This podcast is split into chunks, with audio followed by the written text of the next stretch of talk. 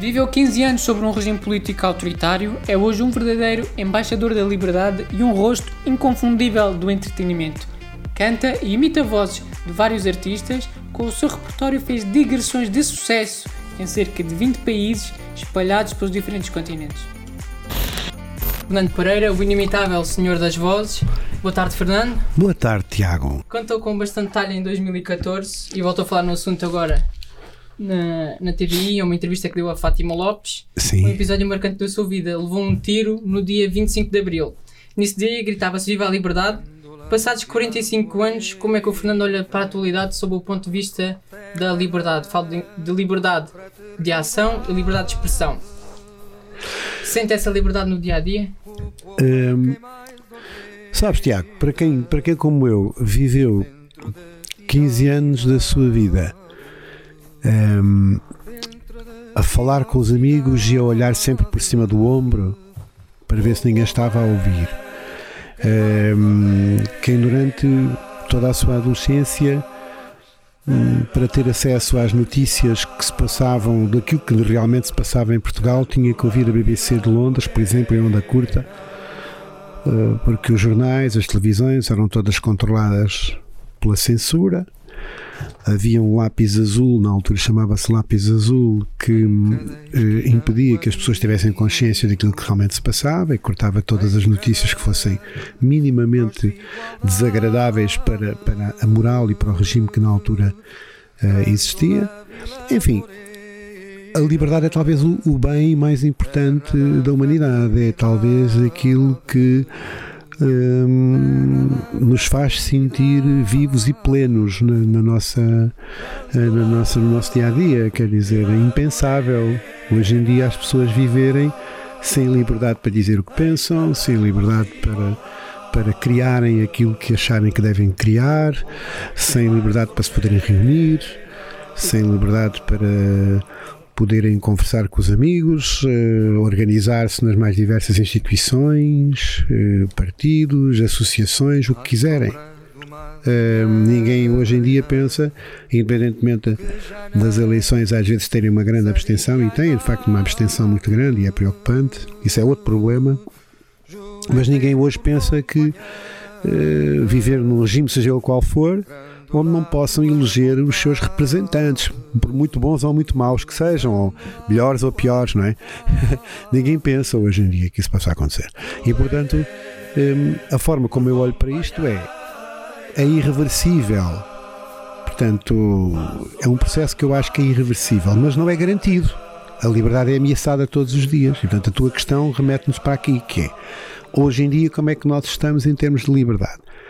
Ela existe, em termos teóricos e também em muitas situações práticas. Na realidade, nós somos condicionados na nossa opinião, nós somos condicionados nas nossas escolhas por toda uma moral vigente, por toda uma cultura vigente e porque também somos muito afetados pelas fake news, por uh, as mais diversas teses populistas. Quer dizer, há pessoas, tanto do lado esquerdo como do lado direito, que uh, nos, uh, enfim, inundam de slogans e de chavões que nos imprimem sentimentos falsos em relação às coisas. hoje, cada vez mais, apesar de existir liberdade, nós temos que estar muito atentos àquilo que vemos, àquilo que ouvimos, àquilo que lemos, porque 80%, eh, eu não estou a exagerar, ou é mentira ou está contado de uma forma que quer condicionar a tua mente e a tua opinião. Já sentiu a sua liberdade beliscada por excesso de liberdade dos outros, excesso de liberdade de expressão dos outros? Existem fake news sobre si? Já ficou no. Não, por acaso, no, no, meu, no meu caso eh, concreto, hum, já fui afetado, mas não é nada, nada que seja, como é que eu ia dizer, digno de nota. Hum. Agora, agora repara, eh, no que diz respeito às fake news sobre mim, não, não, aliás, até é engraçado se as pessoas forem ao Google e introduzirem Fernando Pereira, cantor, ou Fernando hum. Pereira, artista, imitador, enfim vão encontrar muita coisa sobre mim, vão encontrar milhares de vídeos, milhares de, de, de músicas, de, das mais diversas situações de espetáculo, muitos artigos de opinião, muitas revistas, muitos órgãos, muitos jornais, muitas notícias, mas dificilmente encontram coisas a dizer mal, porque eu também não tenho dado motivos para que as pessoas me possam apontar coisas negativas. Pá, nunca, nunca bati num jornalista, nem num fotógrafo, como alguns colegas meus já mais, mais zangados já fizeram. Uh, sei lá, nunca, nunca me envolvi publicamente em situações desagradáveis, tipo andar a pancada ou, ou, ou beber demasiado e cair para o lado e aparecer, enfim, numa situação menos uh, decorosa. Portanto, sou uma pessoa que me tenho divertido na vida e tenho feito tudo, mas sempre de uma forma uh, equilibrada e, portanto, e quando faço, faço com amigos e faço em ambientes mais ou menos fechados e reservados, portanto, em público tenho tido cuidado também porque a liberdade também é responsabilidade, Tiago.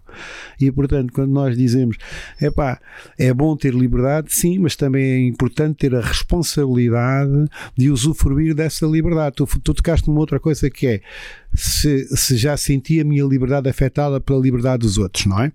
Por exemplo, isto é uma questão interessante, porque a liberdade dos outros não é um muro, não é? Eu até julgo que a nossa liberdade, ao contrário do que muita gente diz, e dizem os ditados populares, que a tua liberdade acaba onde começa a liberdade do outro, já estamos a construir um muro com o outro. Já estamos a dizer que se tu vieres para cá desta linha, já me estás a chatear, pá. Não venhas para cá, pá. Não é? Eh, eu penso que se nós usarmos e usufruirmos dessa liberdade com responsabilidade, ela não só não acaba onde, onde, onde começa a do outro, como ela se complementa com a liberdade do outro. Ou seja, se o Tiago for mais feliz, eu sou mais feliz porque o Tiago também é feliz. Não é? Eu não tenho que construir a minha felicidade em cima da tua infelicidade. Eu não tenho que dizer, é pá, até aqui é meu, daqui para aí é que é teu, e se tu chegas para cá eu dou-te um estalo. Isso nunca vai acontecer. Porque se o Tiago chegar para cá ou eu tiver necessidade de chegar para aí, é porque alguma coisa me fez chegar perto de si e o contrário, e vice-versa. E portanto, nós complementamos-nos nessa liberdade e vivemos em conjunto, em harmonia. É como outra expressão também que a malta muitas vezes utiliza, que é um, a tolerância. Não sei se já refletiste sobre isto. A questão da tolerância. É pá, vamos ser tolerantes uns com os outros. Mas a palavra tolerância é, é, é uma palavra, eh, eh, como é que eu ia dizer? Ela em si é um pouquinho uh, perniciosa, porque se eu te tolero, é porque eu não te gramo. Eu não te gramo, mas, é pá, mas até te tolero. Olha, tu cheiras mal da boca, é pá, tens, é pá, sei lá, és um tipo com maltrato, dizes palavrões, mas eu até te tolero. Não, eu tenho é que aceitar o outro. Eu não tenho que o tolerar que se eu tolero é porque eu não gosto dele, é porque já estou a criar, cá está, mais uma barreira, mais um muro. Não, eu tenho que aceitar os outros como eles são. E eles têm que me aceitar a mim como eu sou. No respeito e na responsabilidade. Cá está. Portanto, eh, a aceitação do outro implica respeito de ambas as partes e a liberdade implica responsabilidade também de ambas as partes. Ou seja, eu posso dizer tudo aquilo que eu penso. Eu tenho a liberdade de dizer aquilo que eu penso e aquilo que eu quero. Mas eu tenho a responsabilidade das palavras que digo e tenho que assumir depois as consequências dessa, dessa eventual irresponsabilidade da minha parte. Se eu disser uma coisa desagradável sobre ti que não é verdade, tu estás no teu direito de me exigir eh, que eu me retrate e que eu me explique porque é que eu estou a dizer de ti uma coisa que, é, que não é verdade. Eh, e hoje em dia nós levamos com isto a toda a hora, na, na internet, no, no, Facebook, no Instagram não tanto, porque é mais à base de fotografias e coisas mais, é mais ligeirinho, mas sei lá, tu tens imensas redes sociais onde as pessoas se degladiam e se, e se quase que matam umas às outras por causa de uma opinião. Não é? Que, é, que é uma coisa perfeitamente disparatada. Nós devemos discutir as coisas em, cá está, em liberdade e no respeito pelos outros. Acho que não há problema nenhum nisso. Agora, eu dar uma opinião sobre uma coisa e depois tem logo 50 tipos em cima de mim a dizer, a chamar-me todos os nomes porque eu penso daquela forma, é, é completamente disparatado. É, enfim, é, é, o que é, é vida. Li que no Simpósio Internacional da Voz, que aconteceu aqui há uns anos atrás na Universidade de Medicina do Porto, Sim. vários cientistas de vários países diferentes examinaram as suas cordas vocais e descobriram um instrumento único. Mas o que é que descobriram afinal? Eles andaram aqui, pá, eles andaram aqui a tentar descobrir coisas. Segredos. Exatamente. Puseram-me de boca aberta um, e introduziram uns, umas, uma camarazinha, um, uma camarazinha, hum, enfim, minúscula, pela, pela, minha boca dentro, pela minha garganta abaixo, e, puderam, e puseram, pediram para fazer sons e não sei o que, encontrei-los no computador e iam examinando o comportamento uh, das minhas cordas vocais e, e, da musculatura, toda a cavidade oral e vocal, uh, e vocal etc. Eu acho que eles estavam à espera de ver, sei lá, um, uma coisa qualquer tipo alienígena, mas não aconteceu. O que eles descobriram foi que afinal sou um tipo com uma complexão normal, o que tem é uma musculatura toda a minha cavidade vocal e os músculos, minhas, todos os músculos do meu aparelho vocal têm uma grande maleabilidade. Eu tenho umas cordas vocais um bocadinho mais longas do que se calhar aquilo que seria normal para uma pessoa uh, do sexo masculino, o que me permite também, por outro lado, fazer mais oitavas. É como um piano, tu tens um piano, né? E se ele tiver 70 teclas, tu consegues, se calhar, 4 oitavas ou 5 oitavas, não sei o quê, mas se tiver 80, tu já fazes mais duas oitavas, ou seja, podes vir buscar mais escala atrás e mais escala à frente. E colocar mais escala na frente, não é? Portanto, é, permite, permite fazer mais notas agudas e graves. E é isso que, que efetivamente acontece. E a minha voz é um bocadinho como um pedaço de plasticina um, que funciona muito em ligação com a minha memória auditiva. Portanto, eu podia ser um cantor perfeitamente normal como os outros, não é? Se eu, se eu quisesse, podia ser um cantor. Eu podia ter tido essa, essa opção de seguir o caminho de um cantor mais tradicional. Pedia a uns tipos bons, criativos, enfim, que me compusessem músicas para mim. E eu fazia como todos, cantava aquelas músicas dentro daquele registro, sempre igual, e faria, enfim, a minha carreira, com melhor ou pior, enfim. Mas eu escolhi fazer uma coisa que mais ninguém faz, que é colocar a voz ao serviço do espetáculo, ou seja, não enquanto cantor e performer das minhas canções, que também tenho, também tenho canções minhas e feitas para mim e por outros, por, por outros compositores que, que, também cantam as minhas músicas no espetáculo. Mas aquilo que me interessa e aquilo que diverte mais as pessoas e que torna o meu espetáculo mais original é o facto de sozinho fazer centenas ou milhares de vozes diferentes. E isto funciona porquê? Porque eu tenho uma memória auditiva muito grande. Esse é um outro aspecto que não é tão como é que eu ia te explicar? Não é tão notório, mas as pessoas nunca refletem muito sobre isso porque pensam sempre, ai, a voz do homem, não sei o quê. Sim, é verdade, mas eu nunca faria um som nenhum de especial se não tivesse gravado na minha memória perfeitamente a voz, sei lá, do Bruno Mars e da Lady Gaga e do Frank Sinatra e não sei o quê. Portanto, eu tenho esses sons perfeitamente eh, claros na minha mente, de tal forma que quando eu quero, a minha voz é um bocado como a plasticina. A gente faz um boneco, vai buscar outro, vai, desmancha, volta outra vez à, à forma original, depois faz mais outro boneco, volta à forma original e faço isto milhares de vezes se for preciso num espetáculo. E então isso é que torna o espetáculo tão diferente, tão original, tão fora do comum. E é, é isso que eu quero fazer, que eu gosto de fazer e já faço há muitos anos, graças a Deus. Nas últimas três décadas já se apresentou ao vivo mais de 3.600 espetáculos. É já atuou em várias salas de espetáculo pelo mundo inteiro, já atuou em festivais, programas de televisão, casinos, atuou para governos e até para a presidência da República. É verdade. Eu pergunto-lhe é qual verdade. é a atuação ou a imitação mais complexa que exige, que exige assim mais preparação. As imitações de vozes exigem sempre, exigem sempre muita preparação se quisermos fazer isso profissionalmente, não é? Repara, hum, há muitos comediantes, humoristas, que também fazem algumas imitações, não fazem muitas, mas fazem algumas, algumas até bem feitas, mas que não passam de caricaturas. São bonecos que eles criam a partir de uma voz conhecida ou de uma figura conhecida. Isso tem um determinado nível de, de, de exigência e de preparação, enfim. Agora, quando uma pessoa, por exemplo, do meu género, como cantor, que sou um cantor, leva isso ao extremo de fazer as vozes deles exatamente no timbre, no registro, uh, até na própria tonalidade em que eles, contam, em que eles cantam, porque eu nunca mudo os tons das músicas. Se o Pavarotti dava um si bemol, eu dou o si bemol do Pavarotti. E se, o, e se a Lady Gaga é, é Mi menor, é Mi menor. E portanto, olhem lá. Portanto, eu não, eu não vou alterar os tons das músicas para me dar mais jeito, porque senão também perdi a qualidade do boneco que eu quero fazer, não é? E então, para impressionar realmente as pessoas da forma que eu gosto que elas se sintam impressionadas e de alguma forma uh, envolvidas no espetáculo, um, ehm, eu procuro sempre um grau de exigência muitíssimo elevado e isso dá sempre muito trabalho.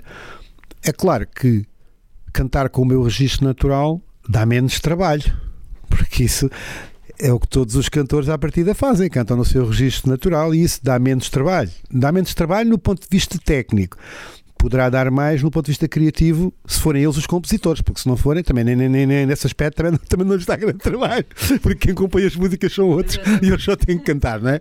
Mas pronto, eh, eh, digamos que cantar de uma forma natural, com o seu registro natural, até o Tiago, qualquer pessoa que nos está a ouvir, melhor ou pior, pode fazer, até no banho certo? Imitar as vozes de todos os cantores e cantoras que existem no planeta, ou quase todos os que existem no planeta, com o mesmo aparelho vocal, isso é que eu pago um milhão de euros a quem conseguir mostrar que faz. Pronto, ficamos assim. Agora, o, o, o, quando tu dizes, epá, então e qual foi o espetáculo que me pôs mais nervoso ou que foi mais difícil? Ou a imitação, o boneco mais difícil? Não, o, boneco, o boneco mais difícil são as mulheres, as vozes femininas, não é? Porque, por exemplo, imagina, imitar uma pessoa como a Maria Callas, ou como a Celine Dion, ou Mariah Carey, ou Amália Rodrigues, por exemplo.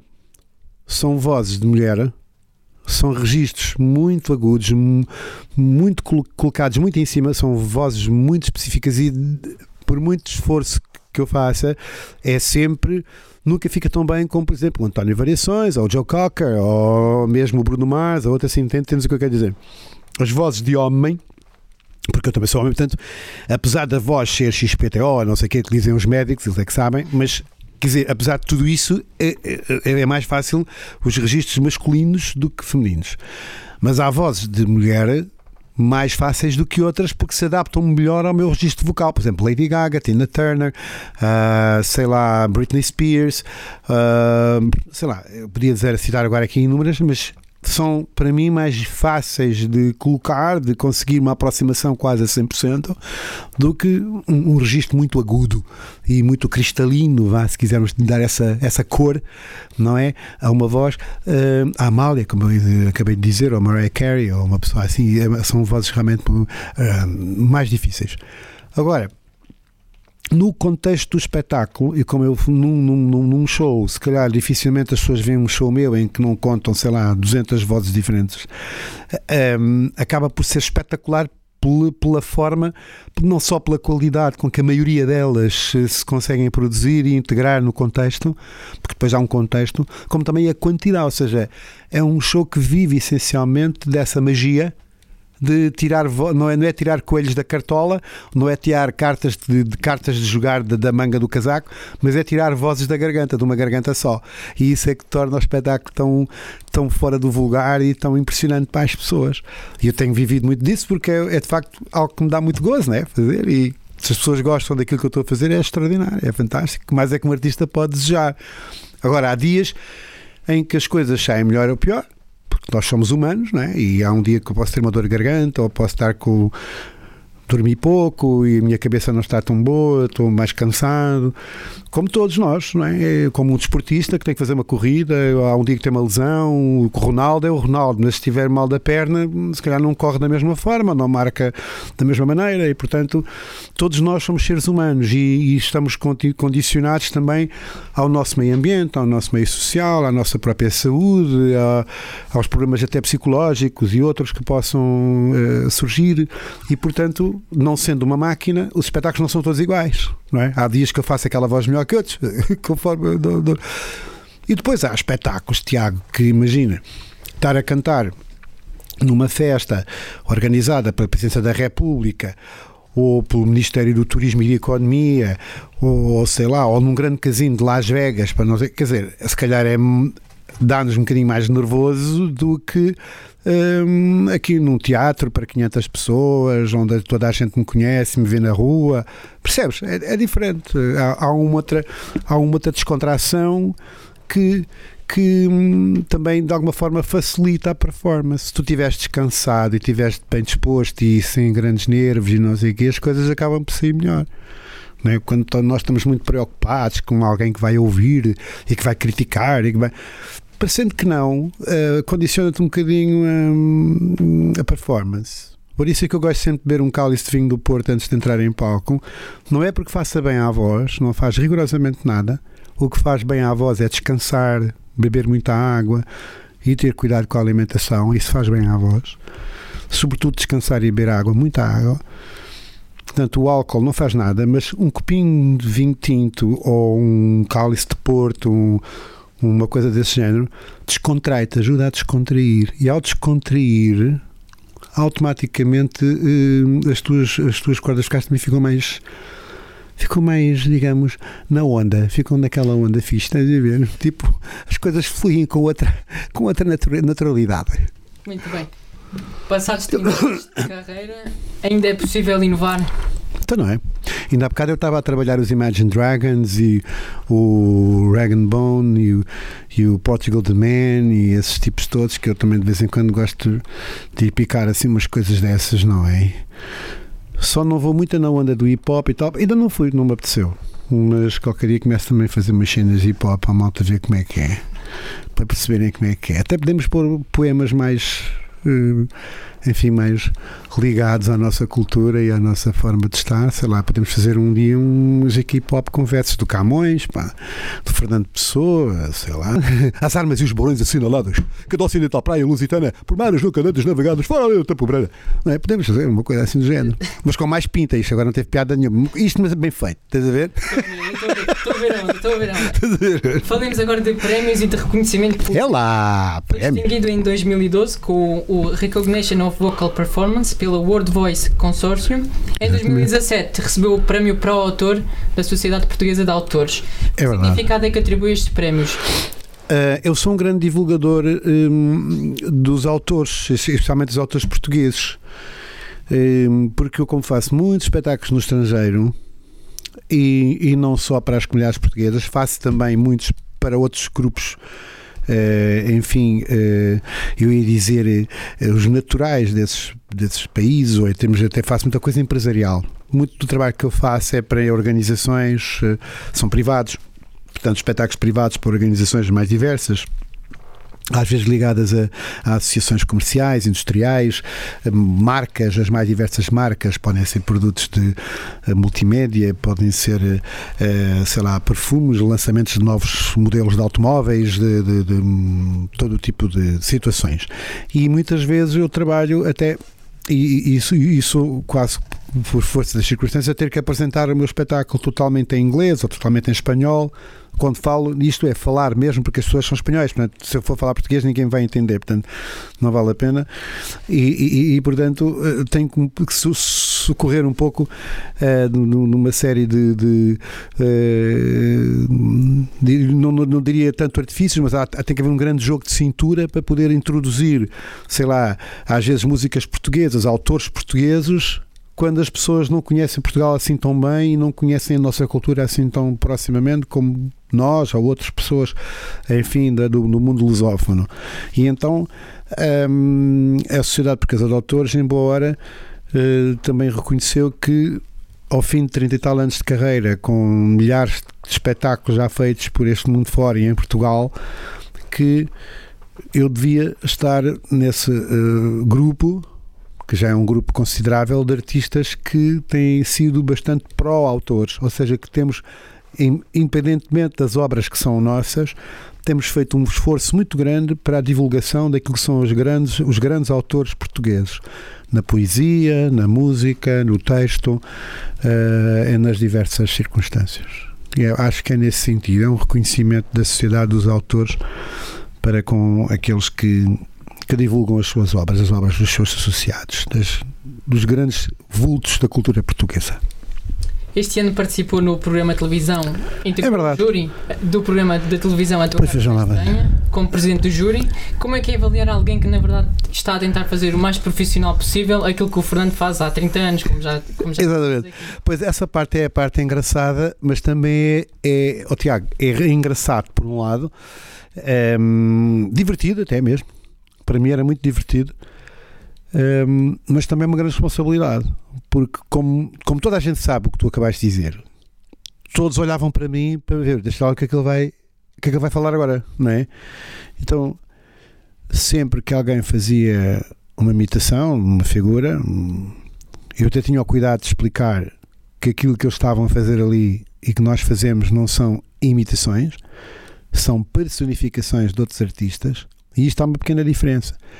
É que uma imitação pode ser uma caricatura, não é? E cá está, pode ser levada para o lado da brincadeira, da chalaça, e então tu caricaturas alguém, estás a imitar alguém, mas pelo lado caricatural. Estás a fazer uma brinca... estás a brincar com aquilo.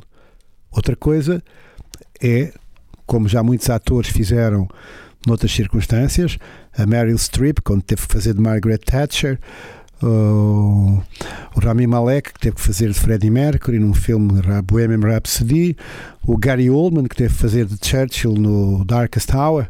Portanto, nós temos muitas vezes uh, assistido a trabalhos de grandes atores não é, que têm que se vestir exatamente de outro. E uma coisa diferente é, imagina, eu como produtor de cinema ou de teatro ou até de uma novela, interessa, sou um produtor e chamo o Tiago, que é ator, e digo-lhe assim: Tiago, tu vais fazer o papel eh, de um locutor de televisão.